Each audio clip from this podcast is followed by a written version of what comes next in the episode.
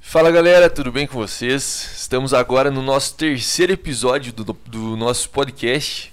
Podcast aí voltado para nossa cidade, para o nosso Paranazão, para a região dos Campos Gerais. E hoje, para vocês já entenderem quem que está conversando conosco, uma pessoa daqui de Ponta Grossa, uma pessoa nova, que continua sendo uma renovação na política, uma referência para o nosso país. Mas antes de eu apresentar ele, segue a gente no YouTube, segue a gente no Spotify, curte o nosso Instagram, que lá vai ter os nossos cortes, as partes mais importantes dessa conversa. Aliel, nosso amigo, é uma honra ter você aqui com a gente, cara, de verdade. Eu agradeço muito você ter tirado um tempo da tua agenda, que é corridíssima, mas eu fico muito feliz que você está com a gente. Seja muito bem-vindo. Olá, Estouco, olá a todos que acompanham essa inovação da tecnologia, né? Antes os políticos não tinham essa condição, a gente dependia daqueles que são dono de rádio, dono de televisão, e hoje as redes sociais nos possibilitam ter esse tipo de diálogo para conversar de maneira muito franca, com liberdade, sem o pessoal impor que a gente pode ou não pode falar. E eu quero te parabenizar, eu tenho uma alegria muito grande em acompanhar o seu trabalho, conhecer a sua luta de muito tempo e saber do excelente trabalho que você está realizando também pela nossa cidade. Parabéns pela iniciativa, parabéns pelo StocoCast aí, ó. Uma novidade legal, fico feliz de, de ter sido convidado e estar tá aqui para poder conversar com as pessoas de maneira muito aberta, muito franca, sobre assuntos importantes aí, né, para nossa cidade, o nosso estado e o nosso país. Sim, que massa. E igual você falou, a gente não tem rádio, não tem TV. Isso é uma dificuldade porque nós precisamos expor as, as opiniões das eu acho que nós estamos hoje num, num cargo que as pessoas precisam saber o que a gente pensa. Então a gente tem que ser, tentar ser o mais transparente possível. E a ideia, Liel, já que você falou do, desse podcast, foi justamente isso: deixar o nosso mandato mais acessível, deixar as nossas ideias mais próximas das pessoas. Porque antigamente era muito fácil. É, os políticos eles não queriam o contato, né? E hoje muitos ainda não querem. Mas eu fico feliz que, é, assim como nós, na verdade a gente segue teu exemplo da gente poder conversar com as pessoas. E antes de eu abrir para as perguntas, eu vou pedir meu celular depois, porque tem várias perguntas no Instagram para ali. Eu peço que vocês já tragam para a gente as perguntas. Em 2013, cara, é, já um, um depoimento pessoal aqui. Você era vereador, você era presidente da Câmara. O primeiro contato, a primeira mensagem que eu troquei com um político foi com você. Em 2013, no Facebook, eu te mandei uma Não mensagem. Sei se você tá me elogiando, me chamando já de velho, mas legal, isso é muito bom, né? Cara, em 2013 eu lembro que tava rolando. Tava aquele negócio da, da Ana Maria e tudo e tal, e eu te mandei uma mensagem. Falei, ah, eu quero saber o que, que tá acontecendo, né? Eu, eu não sabia que você era presidente da Câmara, mas eu sabia que você era vereador. Eu tinha você lá no, no Facebook. Aí, como é que tá as coisas, né? O que, que não era Orkut, né? Era Facebook. Era Facebook já, né, ainda, era, era Facebook já. E você me respondeu, cara. Eu falei, pô, que da hora, velho. Um vereador me respondeu, né? Foi um negócio fantástico pra mim, velho. Eu achei muito legal. Mas, Aliel, me conte. É, as pessoas aqui mandaram muitos, muitas perguntas. E aqui é uma conversa informal, tranquila. Você pode interromper, eu vou te interromper, enfim. É, vieram várias perguntas, algumas polêmicas que os rapazes, a rapaziada já tá separando. Mas antes de tudo, quantos anos você tem? É, Quem e... sou eu, né? Isso. Quem que é o Aliel antes da política e quem que é o Aliel hoje? Bom, primeiro, novamente agradecer essa oportunidade, dizer para todos que estão nos acompanhando é, de maneira muito franca. Eu não combinei pergunta nenhuma com o Stocco, não foi falado é nada sobre o assunto, então fique muito à vontade para perguntar qualquer assunto. Eu, a polêmica é importante porque você tem a oportunidade de dar a sua versão, principalmente Sim nesse momento onde as redes sociais são muito importantes para as pessoas terem acesso, mas elas, por outro lado, também é, de quem tem má fé, de quem tem má índole, criam muitas distorções. Sim. E isso não é bom para as pessoas que querem se informar com qualidade para ter uma opinião é, correta. Né? Se você, você não vai conseguir ter uma opinião correta se a informação que estão te passando é equivocada ou distorcida. Então, é, primeiro ponto. Eu me chamo Aliel, eu tenho 32 anos, eu sou casado, eu sou pai de três filhos, porque tem um menino que eu adotei junto com a minha mãe antes de casar e para mim é meu filho do coração também, então tá aqui é um presente de Deus, é o Mateus. No meu casamento eu tenho dois, duas crianças, uma menininha de oito meses, a Ayla, linda, maravilhosa, puxou a mãe. e Deus, né? o Samuel, que é o meu menininho que tem cinco anos, eu são a razão da minha vida. Eu sou apaixonado por criança, muito mesmo. Tanto que eu escolhi fazer pedagogia.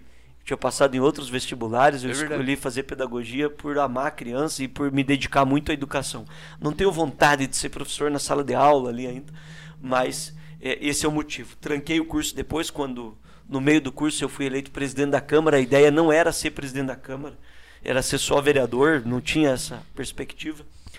Mas eu comecei estoco na política lá no meu bairro. Eu sou morador da Vila Eugenberg, é um bairro carente, pobre ali de, aqui da nossa cidade, no bairro da Nova Rússia.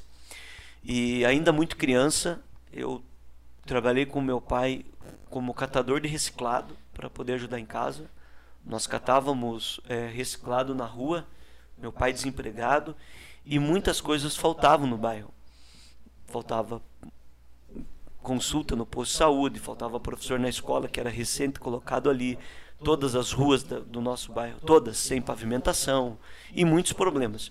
E ali eu comecei a na escola, a escola municipal professor Nelson Pereira Jorge que eu estudei do pré até a quarta série, os cinco anos que eu estudei lá eu fui o rei da escola que era o famoso festa junina e julina, tinha que vender rifinha para ajudar o colégio. E os cinco anos fui o que eu fui o aluno que mais vendeu. E nessa época, os, muitos políticos na época, os vereadores tal, eles iam lá na escola, Sim. nas festas. E aí, como o rei que ganhava uma faixinha lá na escola, que vendeu uma rifa para ajudar a escola, eu aproveitava e pedia que eles iam lá e falava, é, tem que fazer o asfalto aqui na rua, tá faltando, tem um buraco na rua, eu, poxa, não tem médico no posto. E eu aproveitava, eu comecei ali, isso eu tô falando, eu tinha oito anos de idade, nove. E eu sempre gostei de política. Os comícios da época era uma coisa famosa, a gente ia lá porque tinha um show, a gente gostava de ver lá o pessoal dançando. E era uma festa pro bairro, aquilo era. Não tem nada, o bairro abandonado, aquilo lá era um evento, né? E a gente vê foto tua de, de criança nos comícios, né? É muito legal esses dias, a gente é, teve a lembrança no Facebook do falecimento do ex-prefeito Zuc. Uma fotinho minha lá. A jaquetão, eu ganhava jaqueta, a gente, a família muito humilde, eu ficava grandona, gigante, né? Não, não cabia na gente. Então eu comecei ali. Depois eu comecei a entender, compreender política, associação de moradores, que é um, um espaço muito importante para as pessoas se organizarem, que perdeu um pouco de espaço e força. Mas eu participei de associações, na Associação de Moradores do, do nosso bairro, participei depois de uma entidade que organizava associações, e no movimento estudantil, que aí foi o grande start meu na política. Eu fiz o ensino médio no Colégio Estadual Presidente Kennedy, e ali tinha algumas pautas importantes da cidade. A questão do transporte coletivo, que é um problema até hoje, e a questão do lixo. E nós tínhamos muitos questionamentos sobre a condução da prefeitura, do poder público em relação a isso.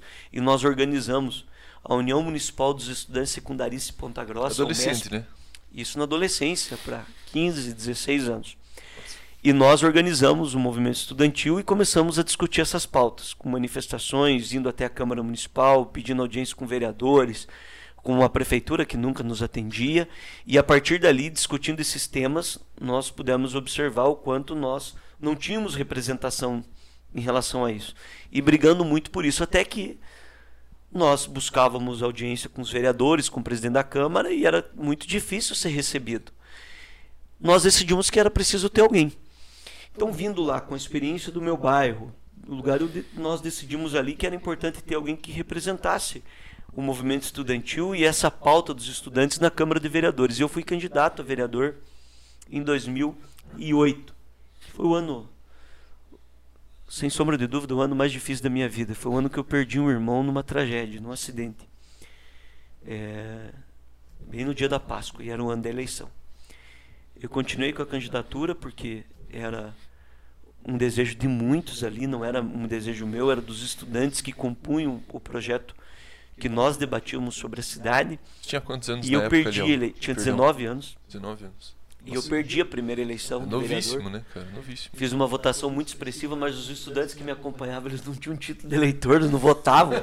Falei, poxa, pediram para mim ser candidato, falaram que ia me apoiar, e nem vocês vão votar em mim. E aí eles pediam para os pais votar, mas os pais não me conheciam, aquele piá lá. Vezes, é. E é, é, um preconceito grande, né? E a época eu vou contar o santo, mas não, não vou contar o milagre, mas não conto o santo. Tinha um outro candidato a vereador da minha idade, mas com poder aquisitivo de uma família muito poderosa. E, e o nome parecido, aí confundiu na eleição também perdi muito porque chegava a propaganda do outro na cidade inteira e a minha não. E o candidato a prefeito nosso, à época, que o partido coligou, fez só 4 mil votos para prefeito. O pessoal rasgava o Santinho no meio, porque não queria votar no candidato a prefeito, mas daí rasgava o meu número junto, porque era junto no Santinho, e eu não tinha Santinho, material para divulgar, né? e não tinha as redes como é hoje, né? E nós foi uma história positiva, eu perdi a eleição, mas tive uma vitória política, porque eu fiz uma grande votação é, para a realidade da época, né? E, e aquilo me deu muita força para poder ter mais é, condições de brigar por aquilo que eu acreditava. Porque a partir do momento que eu fiz uma votação mais expressiva, opa, Sim. o Aliel não está falando mais por ele, não é aquele piada vila que vem aqui. O Aliel está tá falando. Você já virou um representante. Por né? número de pessoas, né? Eu fiz 1.208 votos na primeira eleição. Bastante voto. Aí Passou quatro anos, eu trabalhei na Paraná Esporte, organizei o esporte na cidade, no centro regional, recebi esse convite. É, e fui candidato a vereador dali quatro anos. E aí eu me elegi, fui o terceiro mais votado da cidade. Me elegi com quase 4 mil votos na época. E, e virei presidente da Câmara no primeiro dia de mandato, porque teve a confusão lá do caso da vereadora, que fez o próprio sequestro, deu aquela confusão danada lá. E eu tive a responsabilidade, com 23 anos, de assumir a presidência da Câmara de Ponta Grossa. Fui o presidente mais jovem da história da cidade, num momento mais turbulento. Por quê? Aumentou para 23 o número de vereadores. Então eu assumi a Câmara, a presidência já era 23, que tinham aprovado na legislatura anterior. E com o caso da vereadora. E eu era oposição também ao prefeito né, que se elegeu. Primeiro ponto, para as pessoas entenderem, oposição não é ser contra. Oposição é não estar tá alinhado, sendo responsável por cobrar, por exigir que os compromissos de campanha sejam cumpridos, por fiscalizar sem ter qualquer amarra política, sem indicar cargos, sem estar tá lá amarrado. Cumpre um papel importante. Na democracia é importante ter a base de sustentação e a base de oposição. É assim, no mundo tem que ser assim. E aí na presidência da Câmara eu tive uma grande oportunidade, Stouco, que eu vejo que você tem muita dificuldade que é não ter o poder de gestão enquanto presidente. É justamente. Então, apesar dos vereadores e não concordar com muitas das ações, foi na nossa administração que nós revolucionamos o diálogo com as pessoas e a utilização do dinheiro público na Câmara de Ponta Grossa. Ali, até quando você era presidente, isso, isso é uma verdade, porque as diárias são, são um exemplo disso, né? É, nós tentamos, via projeto de lei, os vereadores não querem e a gente fica ali, fica meio que perdido, né? Porque a limitado. Maioria, é, fica limitado porque a maioria não quer, mas nós vamos, fiscalizamos e tentamos fazer a nossa parte. É, sobre as diárias, até foi o, foi o meu TCC em direito no curso e você, quando era presidente, foi você foi o primeiro a alterar as diárias aqui da cidade, exigindo a prestação de contas. Você, você, você, tipo, você se recorda disso ou? Sim, foi muito difícil porque como presidente eu tinha uma autonomia sem depender muito da vontade dos demais colegas, com muito respeito a eles, mas eu sempre deixei claro, o presidente é o que tem o CPF lá no Tribunal de Contas e cabe ao presidente da Câmara responder pelos atos financeiros. E eu jamais ia deixar popularmente, como se diz, o meu na reta, porque peraí, o troço eu, eu sou um piá. A maioria dessa galera, e tinha vereador lá que tinha mais tempo de mandato do que eu tinha de idade. Macaco velho. E aí, poxa, é uma pressão. Dos cinco integrantes da mesa executiva, quatro eram contra mim. Lá dentro, eu estava sozinho. E eu pedi para o doutor Zé Augusto, que é o advogado da Câmara Procurador, uma das pessoas mais sérias que eu já conheci, extremamente competente e sério o doutor Zé Augusto, os demais advogados ali também, o doutor Vital, são pessoas muito sérias, mas o Zé Augusto era o responsável por essa parte. Os demais também são muito sérios lá na Câmara. E eu falei, me traga tudo que nós temos que alterar aqui. E ele me olhou, deu uma, certeza, certeza, vamos. Mas era muita coisa e, e pesado.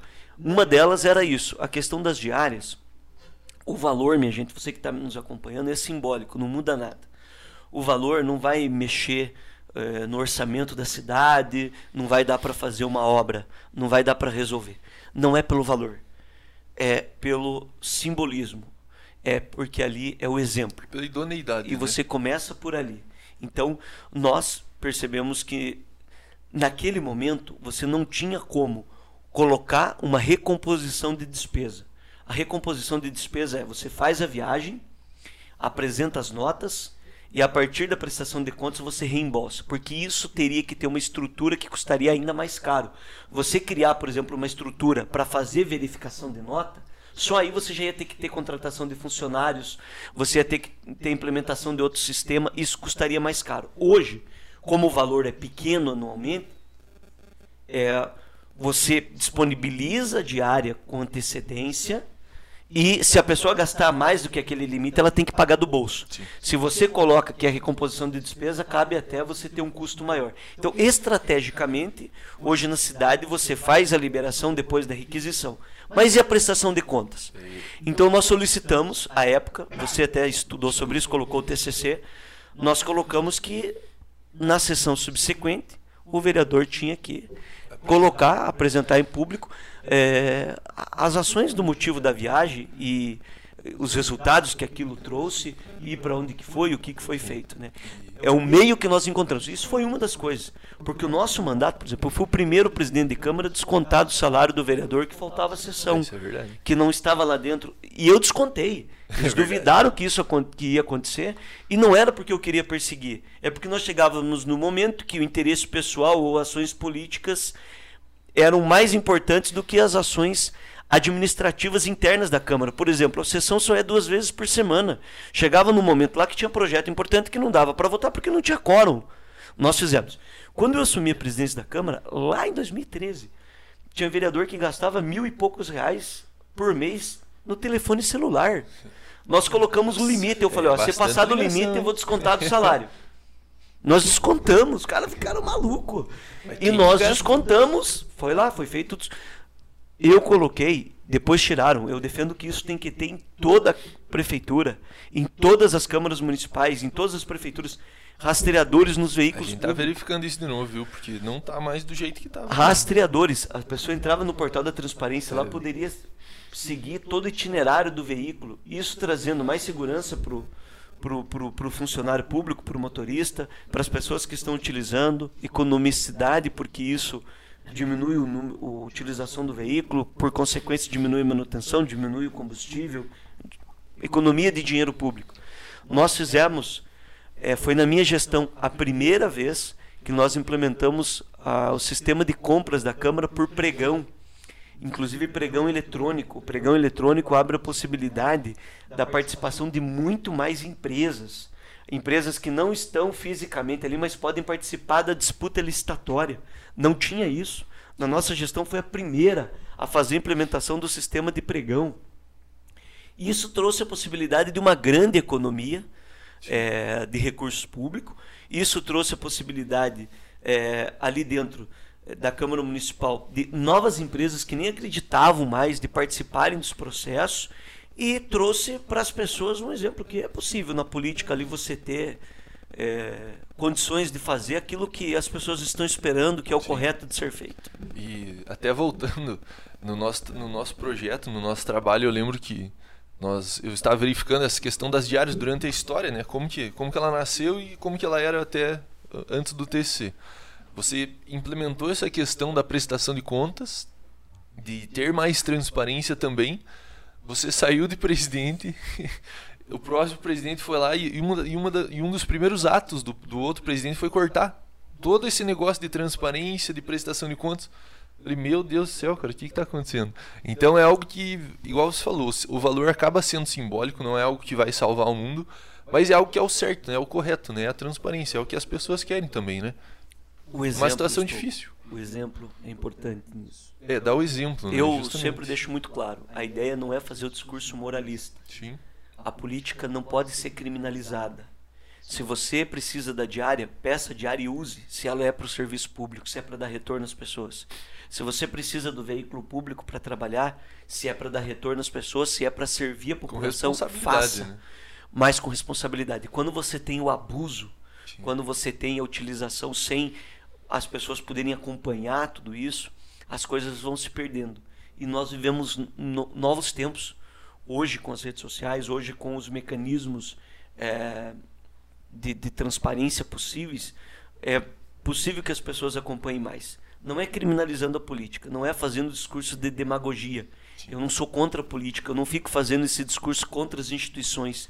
Sim. Eu acho o mandato de vereador importante. O mandato de vereador precisa ser é, mais respeitado. O trabalho do, político, porque é a política que transforma.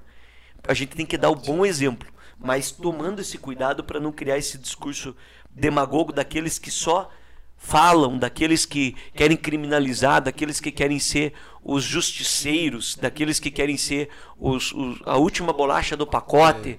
É, eu sou santo, eu sou o melhor. Não existe isso. Sim. Agora, também nós não podemos deixar de dar o exemplo naquilo que é o mínimo é que o deve mínimo, ser né? feito né? por todos nós. Né? É, eu até conversando agora há pouco até com o pessoal dos bombeiros, onde a gente foi lá entregar uma emenda que você destinou para cá também. É, tava comentando com ele que nós temos hoje uma oportunidade muito boa, né? Nós estamos num cargo hoje, tantos bombeiros, né, que prestaram concurso para isso, nós que fomos eleitos para isso, nós estamos num, numa possibilidade de ajudar muita gente. E eu acredito que essa foi a tua intenção de entrar na política, essa foi a minha ideia de entrar na política, de tentar mudar algumas coisas, de tentar ver situações e tentar ajudar elas, né?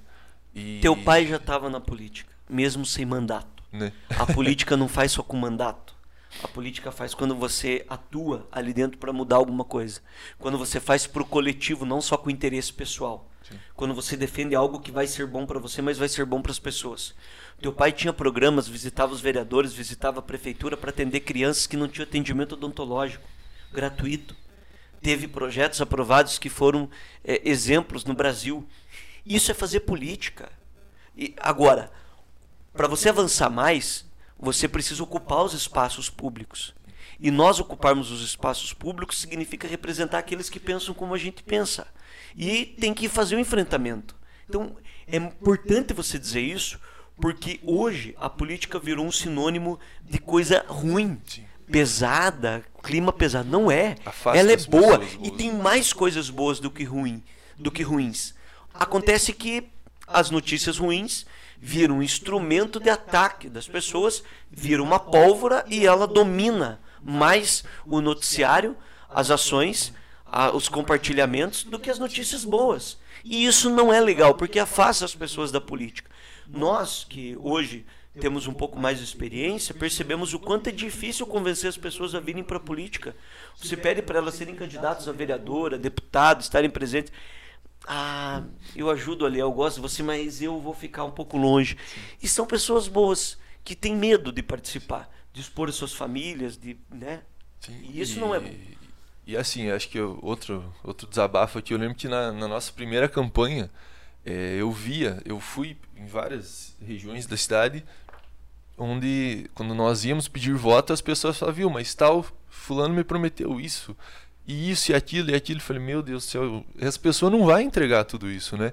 E não é nem cesta básica, é questão de, enfim, mudar toda aquela infraestrutura em curto prazo.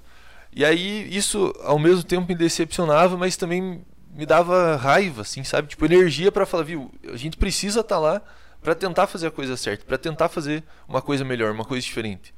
Mas é mas essa é a ideia, tentar trazer, resgatar essas pessoas para que elas também participem da política, né? Mostrar para elas que a política também é boa. Mas ó, ali outra, outras dúvidas aqui, saindo um pouco de, desse assunto. Com quantos anos você foi eleito deputado federal? Eu fui eleito deputado federal com 25 anos. Foi depois dos dois primeiros anos frente à Câmara Municipal, o trabalho que nós fizemos. Ali eu tive a oportunidade de participar de alguns debates extremamente polêmicos. Isso fez com que as pessoas conhecessem um pouco mais. Te cortando, era isso que eu ia falar. Com 25 anos, você, tipo, sei se você já tinha ido para Brasília talvez algumas vezes, não sei. Mas sim, tua realidade mudou totalmente. Tipo, a tua vida virou de cabeça para baixo, né? Foi tipo, muito a, avião toda semana e confusão e ministro ligando e deputado ligando, presidente ligando. Como que foi a sensação assim na política, mas também pessoal, entende? Algo pessoal, assim, como que foi essa, essa transformação de, de rotina? Meu sonho era ser vereador. E eu perdi a primeira. Você já ganhou de primeira. Eu perdi a minha primeira eleição de vereador e meu sonho era ser vereador para ajudar meu bairro ali. Eu queria, eu queria usar o microfone da Câmara. Eu fui esnobado muitas vezes. Muitas vezes na Câmara. E o meu objetivo era esse. E era, não era objetivo meu, era de um grupo de pessoas que pensavam assim. E as coisas foram acontecendo, muito por eu manter uma postura e uma opinião. Foram momentos muito difíceis de, de manter uma coerência, porque a pressão é muito grande. Eu lembro no episódio da greve do transporte, toda, sem exceção, a imprensa é, era muito mais fácil ouvir a versão do prefeito e as mentiras que eles estavam contando do que o que tinha acontecido. E eu, eu vi aquilo e não eu falava, falava, falava e não conseguia chegar a minha informação às pessoas. É, então foi muito rápido para mim, Stocco. Até eu fico, o que você fala assim, até eu me pergunto assim, por quê? Eu fui a Brasília em congressos, fui de carona em ônibus de outras delegações. Eu já fui para Brasília sem dinheiro para voltar, de passagem, tipo, é, dormindo numa pensãozinha 40 quilômetros de distância, é, porque é o símbolo da política, né? Lá Brasília. E, e, e, foi tudo muito rápido. Então, um dia eu fui a Brasília, fui fazer uma agenda lá e o deputado não me atendeu, porque não pôde, teve um compromisso, e o chefe de gabinete me atendeu, e eu fiquei tipo quatro horas lá esperando, sentado numa, numa cadeira lá. E eu lembro que eu fui de ônibus de linha e dava 25 horas de viagem. Meu Deus. E aí eu, tipo, fui com uma grana, tipo, cinquentão. E, assim, o X-salada era dois conto aqui, né? Se era dois... E o primeiro posto que parou, tipo, era 12 conto. Eu falei, caramba! Porque eu não sabia que os postos de estrada era tão caro, né? E, tipo, era cinco vezes mais caro. E daí eu falei, cara, eu programei para comer, tipo, até voltar, não vai dar nem para chegar lá. Não vai rolar. Não, de verdade. E eu falei, o que, que eu vou fazer? Eu vou comprar pacote de bolacha aqui. De verdade, porque eu não tinha. E eu fui para Brasília assim. Então, é, quando eu tava lá e demorou a agenda, o deputado não me atendeu, eu falei, ah, mas não importa, poxa, eu tô em Brasília. Entendeu? E eu tô sentado aqui nessa. Eu fui e sentei numa escada lá do Salão Verde, num pedacinho lá. Eu falei, nossa, mas eu já tô aqui. Então, Massa. Já, já, tinha levado a viagem. Não, eu tô em Brasília, entendeu? E daí você. Pô, pra tirar foto, né? Poxa, dificuldade, não é igual agora. Zap. Pra... E eu tinha que tirar pra mostrar que era verdade, né? Eu queria mostrar pra galera, o pessoal. porque, pô, eu fui de verdade Sim. lá, tava lá e tentava ver algum deputado famoso aqui pra tirar uma foto, né? Poxa. E daí você não vê ideologia, não vê nada. Pode ser qualquer um, né? Você vê lá. Podia ser qualquer um hoje. Se fosse o Bolsonaro tirava, Lula tirava, qualquer não sei um. quem tirava, você queria aparecer, né? E, e aconteceu muito rápido. Porque quando eu fui candidato a deputado federal aqui na cidade, eu sabia que era muito difícil me eleger. Porque era o mandato mais difícil, mas faltava um debate na cidade sobre esses assuntos e assuntos que envolvem Brasília. E eu me tornei o deputado federal mais votado da história de Ponta Grossa. 68? Eu fiz 61 mil votos 61. em Ponta Grossa. Só em Ponta Grossa. Na eleição mais difícil de todos, porque tinha muito candidato. É muito voto. Tinha, não era uma eleição sem candidatos a federal, tinha muitos.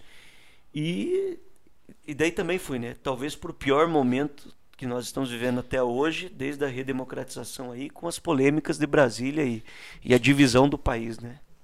É, polarizou total. Pô, mas isso é muito bacana, porque essa, essa ideia aí de, de ter ido para Brasília pela primeira vez sem ter sido deputado, eu não sei se todas as pessoas conhecem isso, mas é uma história, porra, fantástica, cara. Muito massa.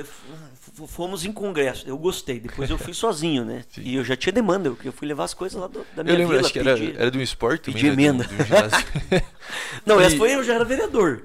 Ah, essa foi a mentira que contaram lá sobre o CI do Sabará que é o Centro de Iniciação Esportiva. Que foi uma conquista de quando você era vereador. Foi uma conquista quando eu era vereador. Eu fui a Brasília. O ministro do esporte era o Aldo Rebelo. Eu soube que ia ser selecionados projetos para o país. O Aldo era do meu partido. Tem que fazer um corte nessa. Hein? Eu consegui uma reunião com o ministro Aldo Rebelo, intermediada pelo ex-deputado federal do Paraná, o Gomide. E eu passei para ele e ele falou: faça o pedido que nós vamos fazer a seleção. Eu liguei para o secretário de esportes do município à época, que era o Leopoldo. Passei essa situação para o Leopoldo. sobre o que estava acontecendo e o ministro me garantiu que iria nos atender, se a cidade atendesse os critérios técnicos. A prefeitura apresentou o projeto, eu estava. E aí teve um dia que eles iam anunciar. Ó, tal dia vai ser feito o anúncio dos municípios que foram contemplados. Eu recebi uma ligação do ministério perguntando se eu iria estar em Brasília no dia seguinte, que era o dia do anúncio. Eu falei, não, mas eu não estou sabendo. Não, mas o município foi comunicado, porque eles comunicam a secretaria. E a secretaria, o município, lógico, não me avisou e me escantearam. E me escantearam, pô, não sei se me deixaram, me, me tiraram de lado, né? E aí, só que aí não era para anunciar, Gente, porque ia anunciar no dia seguinte. Mas aí eu subi na tribuna e anunciei antes. Porque me avisaram, por mim estar tá lá, Ponta Grossa vai ser contemplado. Eu fui e anunciei. No outro dia foi o prefeito, né? Era o Marcelo e o Sandro, que era deputado, foram lá. Foi até bonita a fotona deles, papagaião de pirata, porque conseguiram tirar uma assim. Claro que a prefeitura é responsável, preparou o projeto, tem, eh, tem a sua responsabilidade, mas o pedido foi nosso. E o, o Sandro era deputado federal, era o único, ele anunciou como uma conquista dele, porque ele era deputado federal, então era uma coisa do governo federal, mas não era. E... Aí o ministro do esporte deu uma entrevista na Rádio T em Ponta Grossa, falou: não, o pedido foi do Aliel. Ele era vereador, ele levou o pedido em Brasília, ele soube que ia ter o programa e nós atendemos o pedido dele. E o Sabará tem hoje o CI, que é o Centro de Iniciação Esportiva, um complexo muito legal do esporte, que foi a primeira Sim. conquista nossa, assim, sem ser deputado, como vereador, mas de Brasília. E você vê que essa, essa questão da politicagem, assim, não, é meu, é meu, é meu, é meu. Tipo, é ridículo, né, cara? Porra, a gente tá trabalhando pela cidade e tal. E essa questão de não avisar, né? Tipo, todo mundo sabia que era um pedido teu, mas fala, não, vamos deixar o cara de lado pra. Isso dando um exemplo, né? Acontece tanto com você e acredito que com vários outros políticos, né? Enfim, é uma coisa que acaba atrapalhando. Mas, ó, voltando pra, pra Brasília ainda, quando você tinha lá seus 25 anos como deputado, qual foi, talvez, não sei se pergunta teu primeiro projeto ou o mais simbólico para você? Tipo, que você vê assim que, cara, isso daqui foi da hora e valeu a pena eu estar aqui. Só por esse projeto. Não foi um projeto, foi uma emenda. Uma ideia. Foi Isso. uma emenda que foi aprovada. Nós a, gente fala projeto, mas o projeto Isso. dele ele vai. Não, são muitas coisas, né?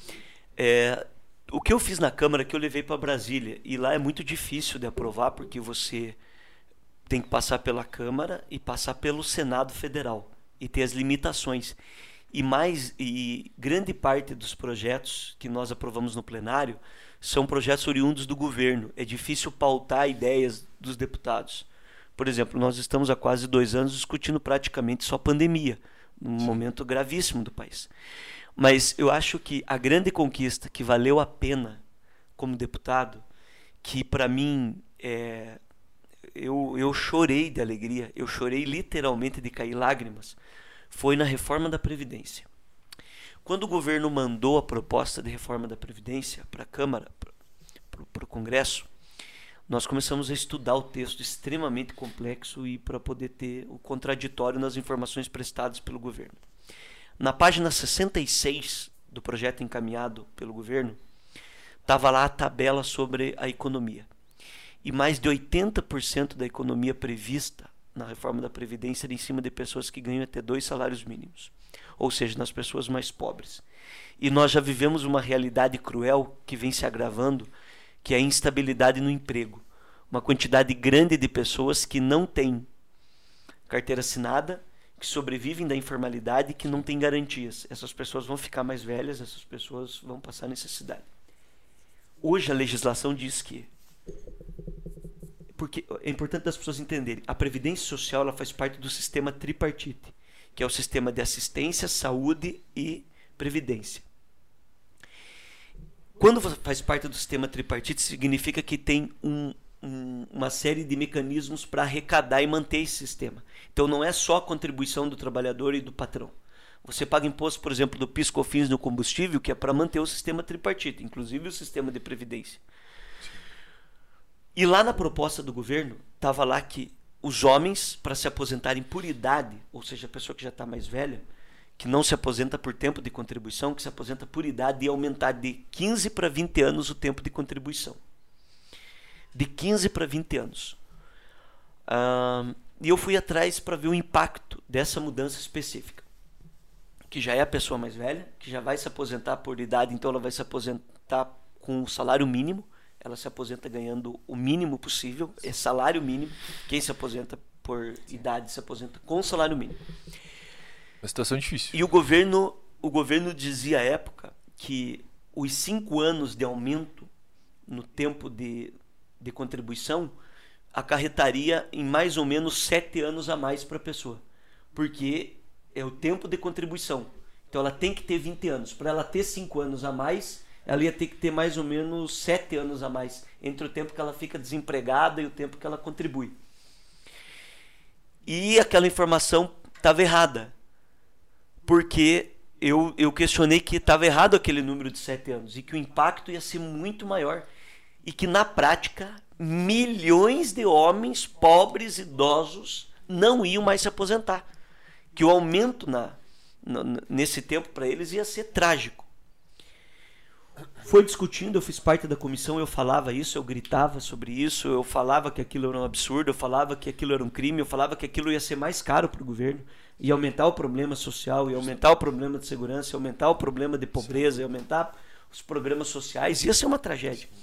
E eu falava, falava, gritava, ia na comissão, denunciava e ninguém dava bola e aquilo não repercutia, aquilo não andava.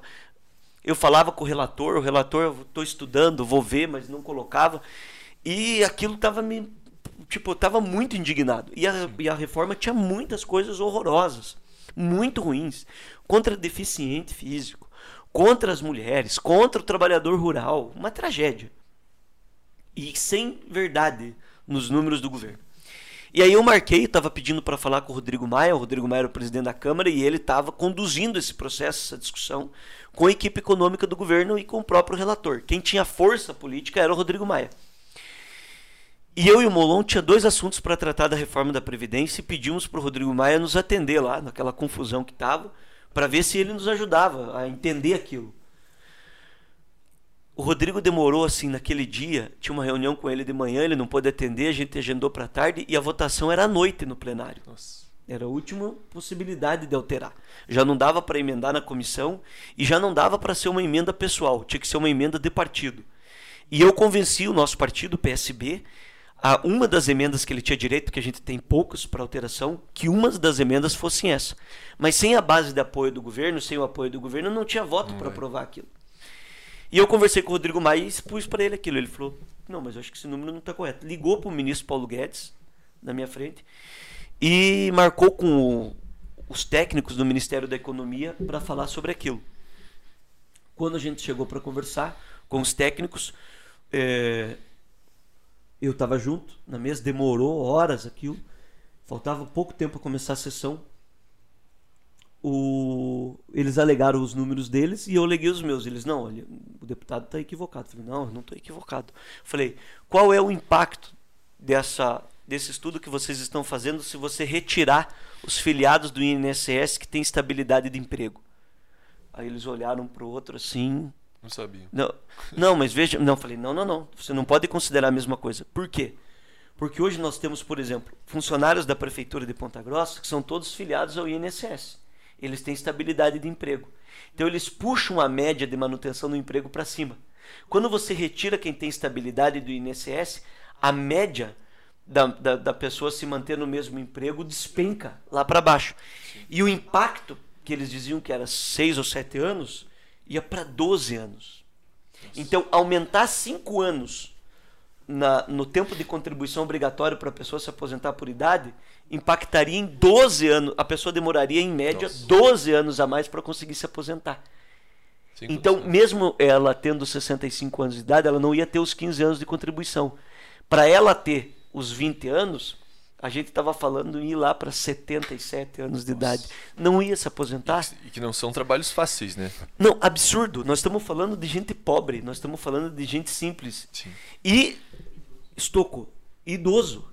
Veja que legal foi o Rodrigo Maia se convenceu, falou com os líderes e nós tivemos o apoio maciço na última hora, no dia da votação, e nós aprovamos a emenda que eu propus e hoje o homem idoso com 65 anos de idade continua precisando ter só 65 anos de idade e 15 anos de contribuição para poder se aposentar.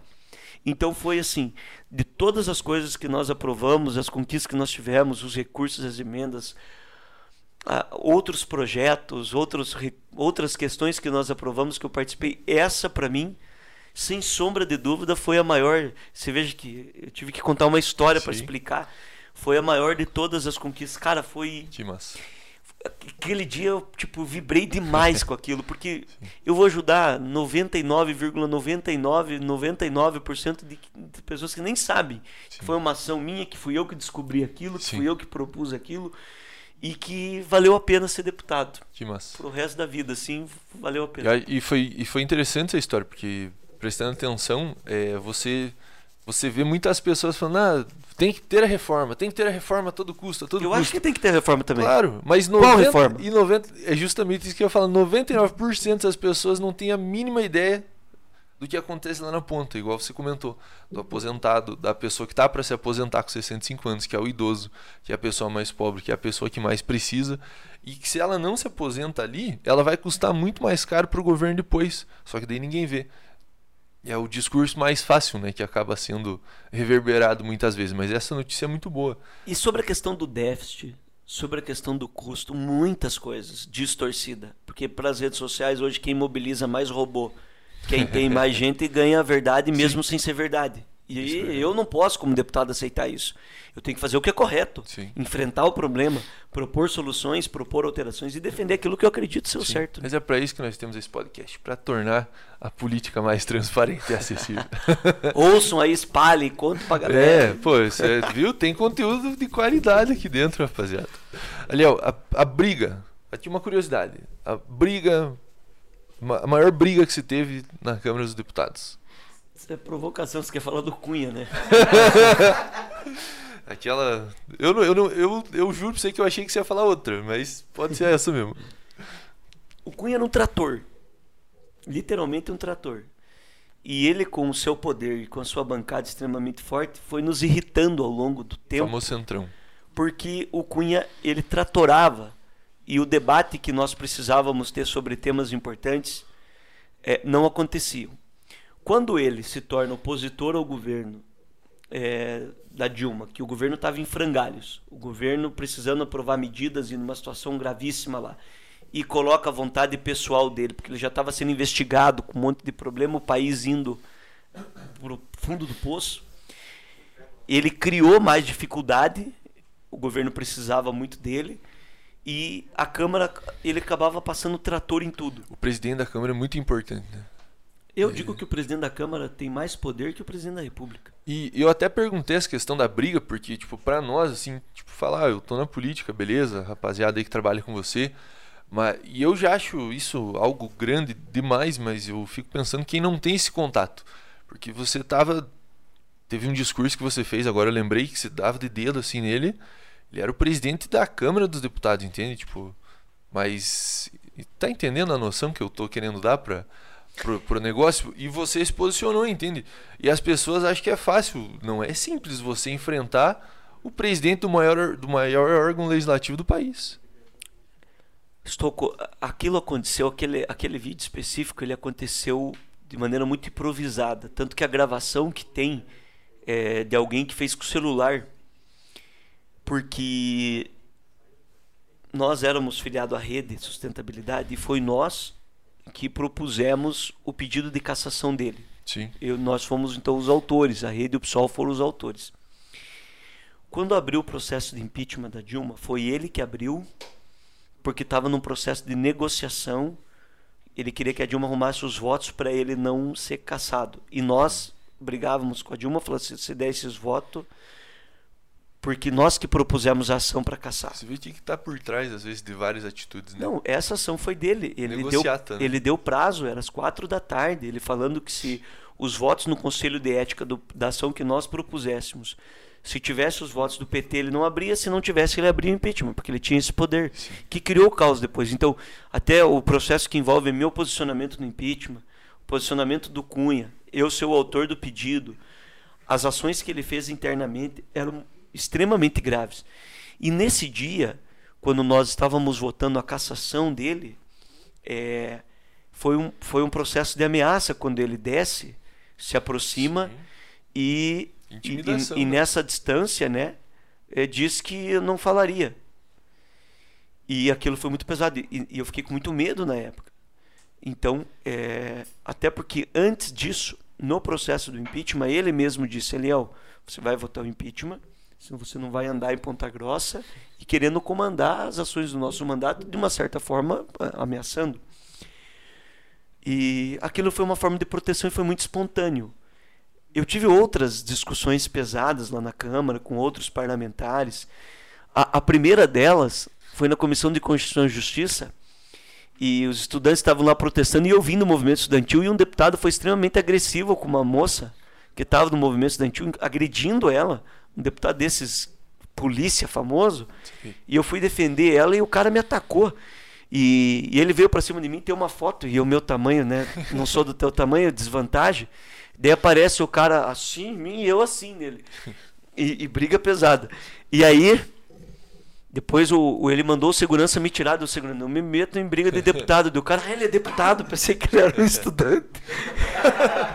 era bem no comecinho do mandato. Foi. Poxa, daí o cara ficou consciente. Falei, vou te incomodar, rapaz, que eu não vou andar bastante aqui. E, então teve assim várias discussões acaloradas, verdadeiras, porque a gente se apaixona pelos temas, pelo que a gente acredita, pelo que a gente quer que aconteça. Né? Foram muitos, mas essa do Cunha foi a mais simbólica. E o, e o coração da, da, família aqui de casa, como é que fica quando rola essas brigas? A minha mãe, né? A minha mãe. e daí dá para acompanhar a TV, tudo. Ficam, tipo, nervo... no começo mais nervoso, né? Depois Agora, menos, já né? vou entendendo. Depois menos. Mas eu confesso a vocês, Tuco, que era mais difícil na presidência da Câmara aqui em Ponta Grossa. Aqui é mais próximo o negócio. É né, muito pessoal, é, com menos condições, assim, e os temas também aqui foram muito pesados porque envolvia. É, é, é muito próximo, as pessoas são próximas, né? Então era bem difícil. Lá também, os temas maiores os momentos de tristeza, os momentos de você, poxa, estava aqui nas minhas mãos e correu pelos meus dedos, aprovaram isso. O povo Sim. não sabe o que aprovaram. O povo não sabe quando aprovaram a medida do trilhão para dar dinheiro para as petrolíferas internacionais, tiraram o dinheiro da educação, do, do, do, do Fundo Social do Pré-Sal, que era para educação e para saúde. Quando você aprovou lá a medida do. do claro que é uma opinião pessoal, né? A, a, a medida. É, é, a PEC que limitou os gastos, o teto de gastos extremamente nociva dentro das reformas. Ah, precisa ter e, ou não precisa ter. Sabem qual é o texto? Pois é. O que está no texto? O que está lá dentro dos dezenas de páginas? Pessoa, eu sou a favor, eu sou contra. Ela nem sabe o que está escrito. O que vai valer ali. Reforma, quando você fala assim, reforma, vou fazer uma reforma. Aqui, vou fazer uma reforma na minha casa. Daí você faz uma reforma lá e você aumenta o teu quarto, lá onde era o banheiro, você tira lá e aumenta. Poxa, ficou bom porque precisa do quarto maior. E o banheiro? E o banheiro Você colocou aonde? Putz, esqueci do banheiro. Ficou ruim a reforma. O que eu estou dizendo, uma reforma pode ser boa, pode ser ruim. Sim. Depende de como ela tá e de como ela vai ser finalizada. Então, é, é, é na política essa ideia do, do, do, do de você ter o, os extremos não é bom. Sim. Discuta, tenta Sim. aperfeiçoar, tenta melhorar. Agora, as pessoas ficam tomando posição muitas vezes Sem muitas vezes direito, não. Né? Na grande maioria das vezes, elas não sabem o que é. Sim. Eu discuti com as pessoas a reforma da Previdência e era quase unanimidade. Quando a pessoa defendia a reforma, eu começava a contar para ela o que, que tinha na reforma. Ela, não, mas isso não, isso eu não ouvi lá no zap. Falei, mas é o que está lá, está aqui é. no texto. Não, mas é a reforma é para tirar dos políticos. Não é verdade, o que estão dizendo é Sim. é mentira. E a pessoa, não, mas se for assim é ruim. falei, é. E esse é o desafio, ruim. né? De e não só você, mas tem muita gente séria lá também, eu acredito. Esse é o desafio de propagar essas informações, né? Que não é em uma imagem com um texto chamativo que você vai explicar um projeto de lei extremamente complexo que vai mexer com a vida de, de, milhões né, de brasileiros. Por exemplo, Estouco, o assunto do momento, o voto impresso, é, é. polêmico demais. Sim. Tem um monte de gente favorável e um monte de gente contrário. As que são favoráveis, o embasamento delas é por discurso político. Não é pela questão técnica do que a proposta coloca e do que realmente nós temos no país. Eu que sou deputado, eu que sou eleito por esse sistema, eu que estou lá, Eu que faço parte da comissão, ainda estou aprendendo coisas, ainda estou descobrindo coisas que envolvem o sistema. E muitas, e muitas pessoas já têm uma verdade absoluta, né? E isso é ruim, porque é, se aprova uma medida que pode ser danosa, ou se não aprova uma medida que pode ser benéfica, é, cria uma situação bem pesada, né? Difícil. Eu vi, eu não sei se é crime isso daí, o que o presidente, o que o Bolsonaro falou que não vai ter eleição se, se o voto não for impresso. Isso aí, não sei, é um ataque a, a, ao sistema, né? Que, ao sistema democrático. É, e é, e é engraçado, né? Você falar, você def... a gente está num ponto hoje que nós defendemos a palavra democracia e o sistema democrático, nós somos taxados como uma polarizados como uma esquerda extrema, né? O que é ridículo, que é inconcebível, né? É, a democracia veio justamente para acabar com esse extremismo, né? E as pessoas não entendem isso. Extremismo e autoritarismo, ele existe na esquerda e na direita. Nas pessoas, a democracia significa o direito de falar e expor. Só que as instituições, é as instituições estão acima das vontades individuais. As instituições não representam vontades pessoais, as instituições representam conquistas da sociedade. Sim. O avanço da conquista depende do bom debate, não das pessoas quererem impor a sua vontade pessoal, das pessoas quererem fazer o convencimento pela agressividade Sim. ou pela ignorância, como é o caso do Bolsonaro. Desvia o foco no meio de uma pandemia com assuntos gravíssimos sendo debatidos em Brasília, colocando situações como essa. Sim. Se nós tivéssemos indícios se nós tivéssemos ali comprovações que precisasse colocar isso como tema principal, com certeza seria o tema de todos nós. Mas não é verdade as informações que passam. Quando eu começo a conversar com as pessoas sobre esse assunto do voto impresso, é, as pessoas que conversam com a gente, que ouvem, falam: Nossa, eu não sabia disso, Aliel. E isso cria o despertar na pessoa de refletir. As que estão dispostas a conversar, né? As que estão dispostas a conversar e, e, de verdade ouvir a opinião e refletir. Eu mudo de opinião. Sim. Eu já mudei várias vezes. Eu não sou dono da verdade. Eu já fui convencido por ser ignorante no assunto. Então eu era ignorante, eu fui conhecer, estudar, mudei de opinião. Isso é democracia. Isso é Sim. participação. Agora, não daqueles que não sabem do que estão falando. Outra, alguns não sabem outros são oportunistas, são outros caráter, são né? mau caráter. São, são, pessoas que sabem o que estão falando, têm as informações, mas preferem nadar com a onda por fisiologismo.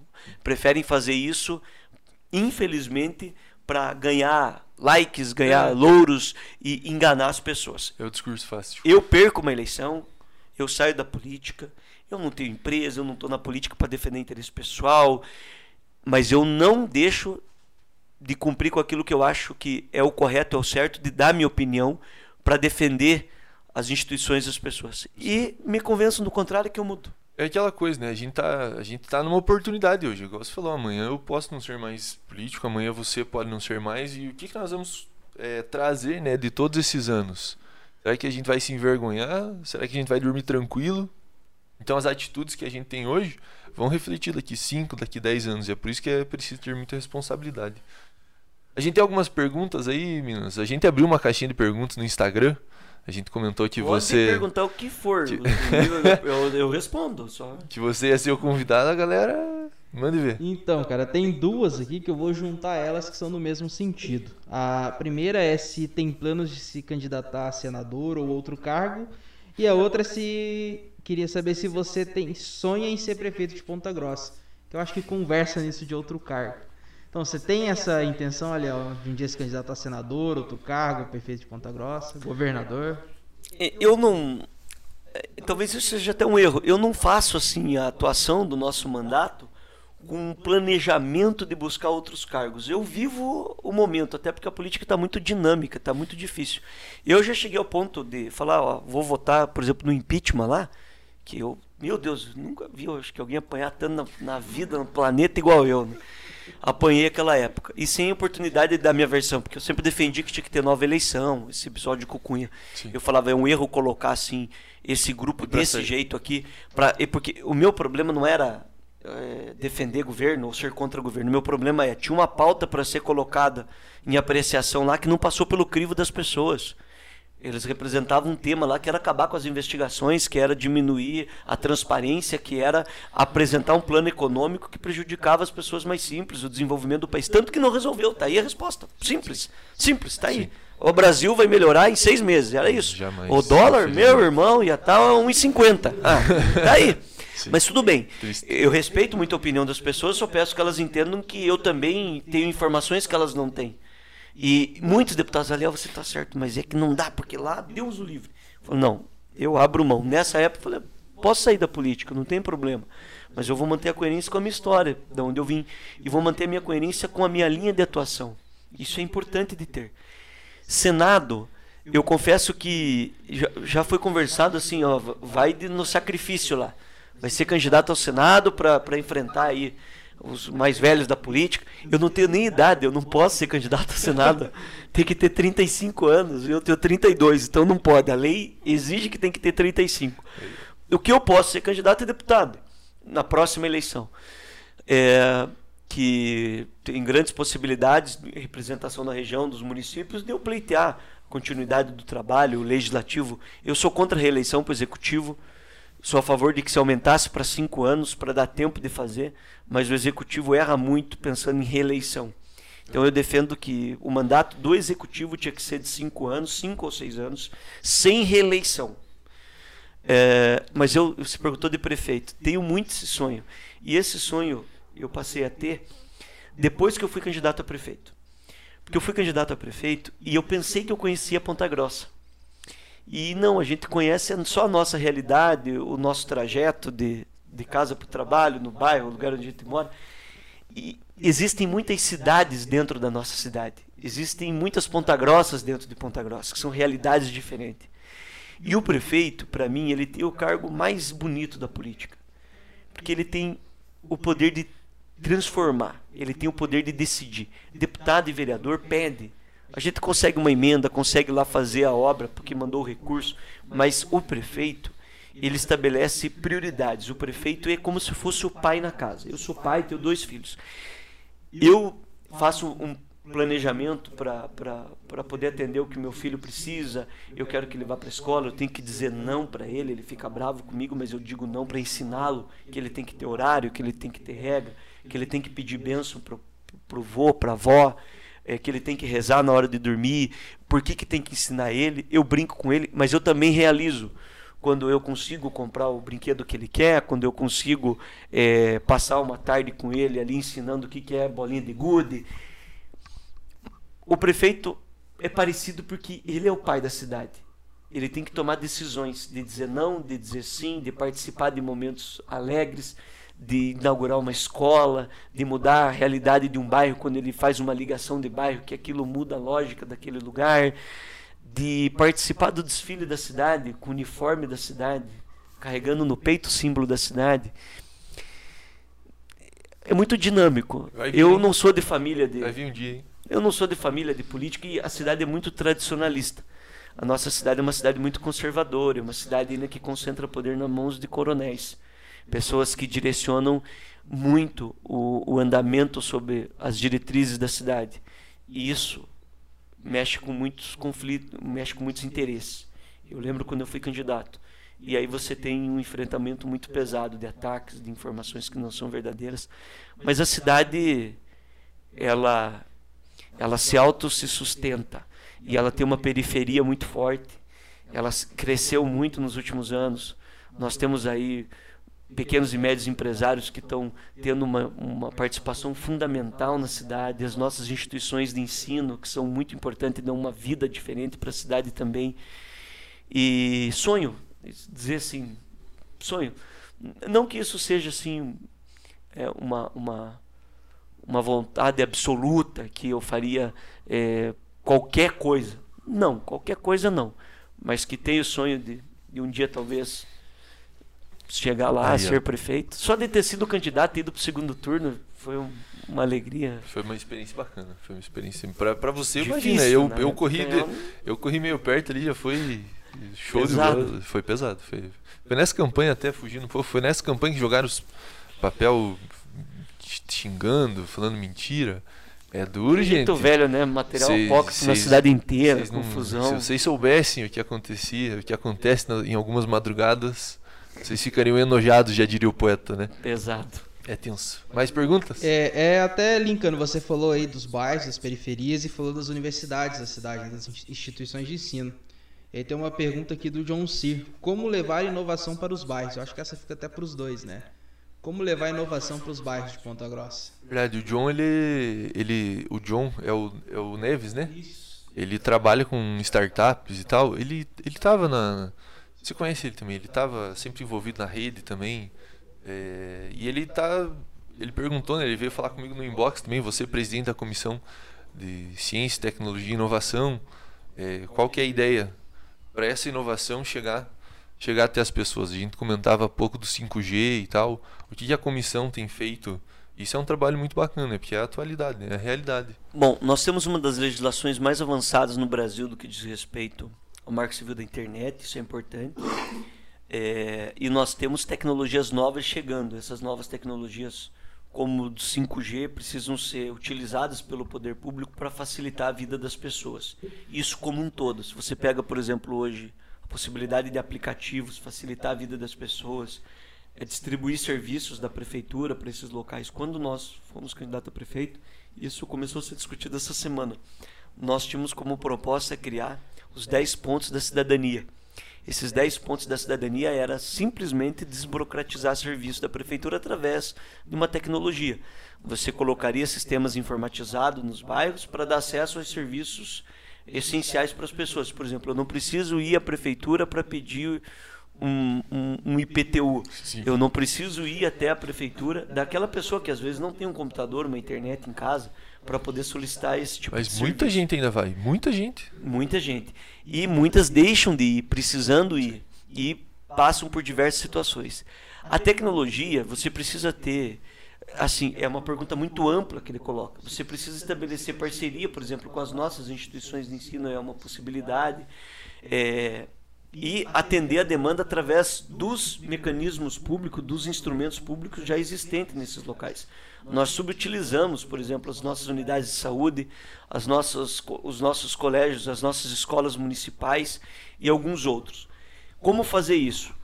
É modernizando como um todo e apostando em tecnologia. Nós estamos, nós aprovamos recentemente a regulamentação das startups no país para facilitar a implementação de novas startups no nosso país. Nós estamos discutindo agora um projeto de lei que eu já coloquei relator, escolhi relatoria. Estamos discutindo sobre inteligência artificial para regulamentar no nosso país. A chegada do 5G vai possibilitar e vai aumentar muito isso, que dá vida às coisas. Agora, o poder público precisa se modernizar. Sim. O que cabe ao poder público, nós também temos que entender que grande parte da possibilidade de avanço depende da iniciativa privada. O que o poder público tem que fazer é não criar empecilhos, é não burocratizar, é facilitar para que o, a iniciativa privada possa avançar cada vez mais, né? Sim. Perfeito, é isso aí. é, eu tenho uma e ideia. Pelos bairros é possível fazer muito mais, mas depende Sim. muito mais da prefeitura. E... Tem outras ações que a gente pode discutir e fazer, por exemplo, como nós vamos discutir o novo sistema de transporte público como que nós vamos modernizar o sistema que facilite para as pessoas através da tecnologia em relação a isso? Por que, que a prefeitura até hoje, agora na vacinação, não fez um, uma parceria com as pessoas para que os carros de aplicativo pudessem levar as pessoas, já que os pontos de vacinação são menos para a Covid-19 e levem até essas pessoas? É a tecnologia. Hoje é. o sistema é, de, de, de aplicativo de carros, a prefeitura poderia ter feito isso e outros instrumentos possíveis, né? Tecnologias, por exemplo, para você poder tirar as ruas que não têm pavimentação. Existem novas tecnologias, por exemplo, de pavimentação asfáltica que não é asfáltica, é com concreto, que você pode colocar um custo menor em ruas com mais dificuldade, já que nós temos uma uma geografia na nossa cidade extremamente pesada, né? Com as ruas declive extremamente. E eu, eu acho que isso falta muito aqui na. Então tem muita coisa. Isso falta muito aqui na nossa cidade. A gente vê desde o Star Digital, que foi um caos, né? É, e isso era algo que nós defendíamos fazer parcerias com, com as nossas é, entidades de ensino superior. Nós vimos que a UTFPR fez o aplicativo da vacina, só que o erro não está na UTFPR, o erro está no sistema da prefeitura que não era, não tinha, não, não estava em consonância ali com, com o governo federal, mas esse aplicativo é, eu acredito que vem para ajudar a longo prazo, enfim, mas algo ali ó, que envolve inovação. E para as pessoas terem noção do tamanho disso, há pouco tempo, há pouco tempo atrás a prefeitura abriu uma chamada pública ali, uma consulta para ver onde as pessoas queriam que o dinheiro público fosse investido. Sabe quantas pessoas, quantas pessoas você acha que participaram dessa enquete, digamos assim, através da internet por conta da pandemia? Quantas? 7.900. De quase 400 mil pessoas, quase 350 mil pessoas na nossa cidade. Então, é, a falta de, de acesso às pessoas acaba deixando muitas vezes a mercê, né? Um dos pontos que nós colocamos como proposta lá em 2016 na candidatura a prefeito foi a internet nas comunidades. A prefeitura poderia fazer uma interação com essas comunidades colocando internet gratuita. E qual que é a interação e qual que é a contrapartida das pessoas? Por exemplo, nos conjuntos habitacionais. Nós colocamos internet e a pessoa para ter acesso vai ter que assistir um vídeo institucional sobre um assunto importante. Por exemplo, reciclagem do lixo, Justo. sobre vacina, sobre é, é, matrícula da escola do filho. E você conseguiria, economizando dinheiro público, Sim. ter uma interação mais avançada com essas pessoas e, e, e levando tecnologia. E dando Internet- informação Hoje a importante. internet, né, falando em tecnologia para essas pessoas, ela é fundamental porque ali você consegue fazer N coisas. Né? Cara, eu tenho uma ideia pra te falar, mas isso não vou falar aqui no podcast agora. Senão os outros pegam. É, tem que ser em off ainda, mas é envolvendo essa inovação e eu não posso nem, nem lembrar das coisas porque eu não me aguento, eu conto, daí É. depois eu me arrependo. Eu saio e o Jair fala assim, não devia ter falado. Ja- Jair, que, que nós precisamos frisar aqui que Jair é o assessor dele aqui. Foi agraciado com o nome do presidente. Mas, Aliel, é, com quantos minutos a gente tá, rapaziada? Rapaz do céu. Tá no você- minuto de uma pergunta importante. Que a gente é? tem aqui um campeão de um torneio de futsal que o Aliel organizava no Oscar Pereira. Aí, ó. Então a pergunta é como, como é que era organizar esses campeonatos de futsal no Oscar Pereira, Aliel? Tá aqui o Félix, que foi campeão de Dá um dos pra torneios. ponderar ou, ou- ou tem que falar. Tem que falar o que rolar. Era uma confusão danada. Porrada. Era, meu Deus do céu, juntar o dinheiro pra comprar a bola, brigar com os caras da prefeitura que não queriam liberar horário, daí tinha os amigos lá, libera horário. Nós tínhamos que organizar e nós organizávamos os torneios, lembra? Depois as festas. Tinha as festas no meio. Meu Deus, um dia nós fizemos uma festa. Não cabia mais gente naquele empório antigo lá. E, e era muita gente e muita confusão. Boa. Nós fizemos outras festas e organizava por colégio para levar aos colégios. E uma vez foi tão cheio, tão cheio o ônibus, cara, que nós alugava, e era lá em oficinas, perto do Tozeto de oficinas lá. Lá em oficinas mesmo, não, no, não no- no- na Vila 15 aqui, lá, lá embaixo, lá não na Vila Estrela. E eles tiraram, tava tão cheio que aquela parte de trás do ônibus, que é o vidro, os caras arrancaram, tiraram, entupido, cara. Era uma coisa muito louca. Eu falei, olha, eu, eu dei sorte de não ter dado uma coisa pior, senão nunca tinha sido eleito. E a, e a ideia era, nossa era assim, faltava isso, instrumentos da prefeitura, fora os jogos oficiais, que eram extremamente limitados, ações da prefeitura para interagir com a galera, com a juventude, eh, realizar eventos esportivos, para a galera interagir, participar e, e, e ter esse tipo de evento. E nós organizávamos. E pense, eu, desse eu era o árbitro dos jogos. Eu não tinha árbitro, eu tinha que apitar. Lembra disso? Eu apitava os jogos desse tamanho. Eu era bravo, dava cartão, os caras vinham pra cima. É, teve várias situações e corridas para não.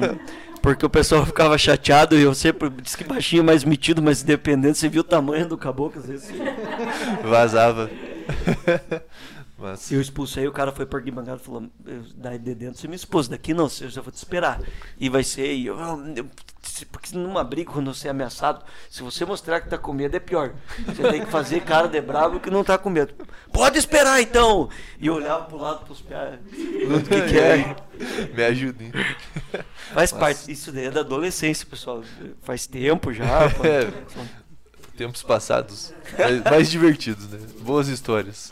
Aliel, é, eu quero te agradecer, cara, por você ter vindo aqui. Não vê verdade. nada polêmico, tudo tranquilo. É, que hoje- ótimo, vai ter próximo eu podia aí. fazer uma Rapaz, polêmica, né? Ei, tá nada daquelas, É, ele, poxa. come- ele comentou um pouco do voto Porque impresso. quando Manda ele, mais uma, então. Quando, o Aliel começou lá em Brasília, ele teve um vizinho de gabinete interessante, né? É verdade. Ele- o meu gabinete era grudado de parede com o do Bolsonaro. Então, eu digo que se tem algum, algum paranaense que conhece ele, sou eu. Não depois, né? Cresceu. Primeiro ponto, agora falando muito sério. Ele é o presidente da República, foi eleito e eu respeito porque ele foi eleito. Isso é respeitar a democracia. E eu torço para que ele vá bem, apesar dele não estar tá indo nada bem. Eu torço para que ele vá bem porque se ele vai bem, as pessoas vão bem, nós vamos bem. As pessoas precisam entender que o político não é um ser abstrato ou um extraterrestre. Minha família mora aqui, meus filhos moram nesse país, minhas irmãs, as pessoas que eu amo e as pessoas que eu vejo sofrerem angustiadas. Eu não faço política por, com o objetivo de poder partidário, de poder pessoal de alguma outra pessoa, não tenho esse interesse. Mas eu conheço as maluquices, e as maluquices estão ganhando espaços contra a razão. A razão não pode perder. Nós temos um país, somos um dos maiores países do planeta, e a gente precisa ter diálogo, respeito, empatia, amor pelo próximo, respeito pela divergência, respeito pela opinião diferente e não esse extremismo. Não achar que criminalizar a política ou fazer esses discursos de ódio, de raiva, só porque diz contra o sistema é o melhor de todos. Não é. E eu fico muito triste com isso, porque eu acompanhei diversos episódios lá que eu jamais imaginaria que alguém assim, com esse perfil, que é um perfil muito mais de um parlamentar aloprado, poderia ser o responsável por conduzir a nossa nação. De verdade e com muito respeito. Eu digo com respeito, mas não tenho outras palavras para fazer análise de, dessa situação tão pesada. E o que entristece é que grupos econômicos com outros interesses, mesmo sabendo de tudo isso, fortalecem esse discurso e essa discussão para serem beneficiados, porque o discurso que parte do presidente os beneficia economicamente mesmo colocando em risco diversas outras situações. Isso é triste. Então, é, faz parte, eu acho que a gente aprende com isso também. É, tem pontos negativos e positivos, as coisas boas, ah, você é contra, não quer. Não. As coisas boas, positivas, que a gente entende ser importante, a gente aprova, a gente defende. Sim. Agora, não vamos nos curvar e não temos com qualquer certeza. amarra que não nos permita é, levantar a discussão sobre coisas que precisam ser discutidas com razão com a verdade e não com a mentira. E aí a gente está disposto a falar sobre qualquer assunto, sobre qualquer tema, a falar sobre, a discutir e responder qualquer questionamento. Essa é a função nossa. Sem ser agressivo, sem mandar o outro calar a boca, sem dizer que não vai aceitar ser desse jeito, sem dizer que se não for do jeito que eu quero não vai ter, sem dizer que não aceita desse jeito porque os outros não prestam. Não. A gente tem que entender a opinião, o respeitar de todos, né? Que massa. Aliel, é, eu quero te agradecer mais uma vez por você estar aqui. É, até não, não teve tanta pergunta polêmica, mas a, a, a ideia né, do podcast é, é justamente essa. As pessoas conhecerem você um pouco mais, verem de onde você veio, apesar de quase toda a cidade inteira já saber disso, né? Mas é sempre bom a gente lembrar disso e o porquê que você está na política. Isso foi muito bacana. E te agradecer mais uma vez porque tipo, você é meu amigo, você é meu irmão, mas você é um deputado federal, você tem uma agenda extremamente corrida. Acho que daqui a pouco você já vai viajar, já vai voltar para Brasília, enfim, e tirou um tempo para vir aqui falar não comigo, mas falar com todo mundo que está assistindo, com todo mundo que está ouvindo. E acredito que são gratos também, porque é, não é fácil a gente ter um parlamentar que está lá discutindo a, a condenação em segunda instância, o voto impresso, que está lá decidindo o futuro do país aqui na, na, nossa mesa, trocando uma ideia, dando risada. Então a gente fica muito feliz com isso, de verdade. É, e para finalizar, deixe uma mensagem para a cidade, deixe uma mensagem para as pessoas novas que querem entrar na política, mas que ligam o jornal e só vê desgraça.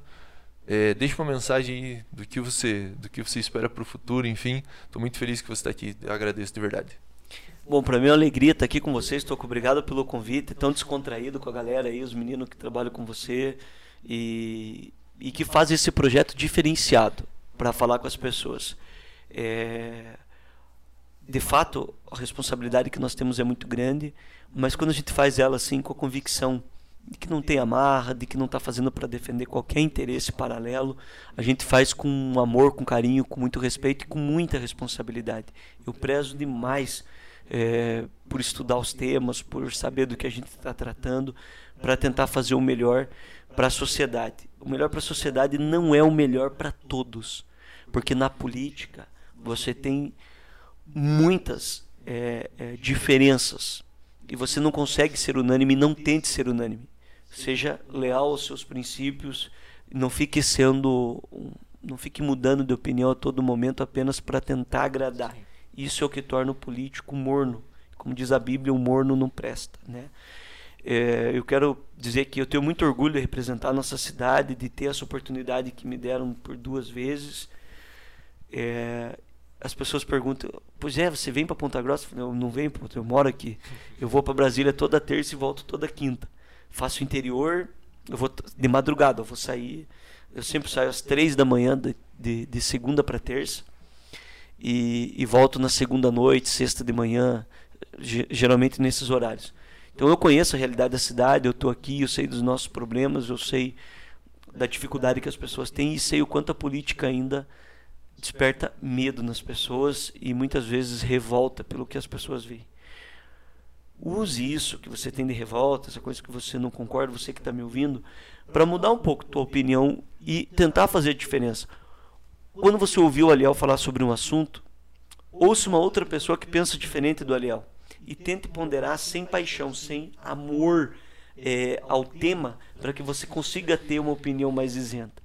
Isso é participar da política, porque hoje nós estamos num momento de muito ódio, de muita raiva, de muitas mentiras, das redes sociais que são importantes em vários aspectos, mas por outro lado, elas estão fazendo com que as pessoas tenham um nojo da política. Isso não é bom, porque quando isso acontece, as pessoas que têm interesses pessoais ganham espaço na política.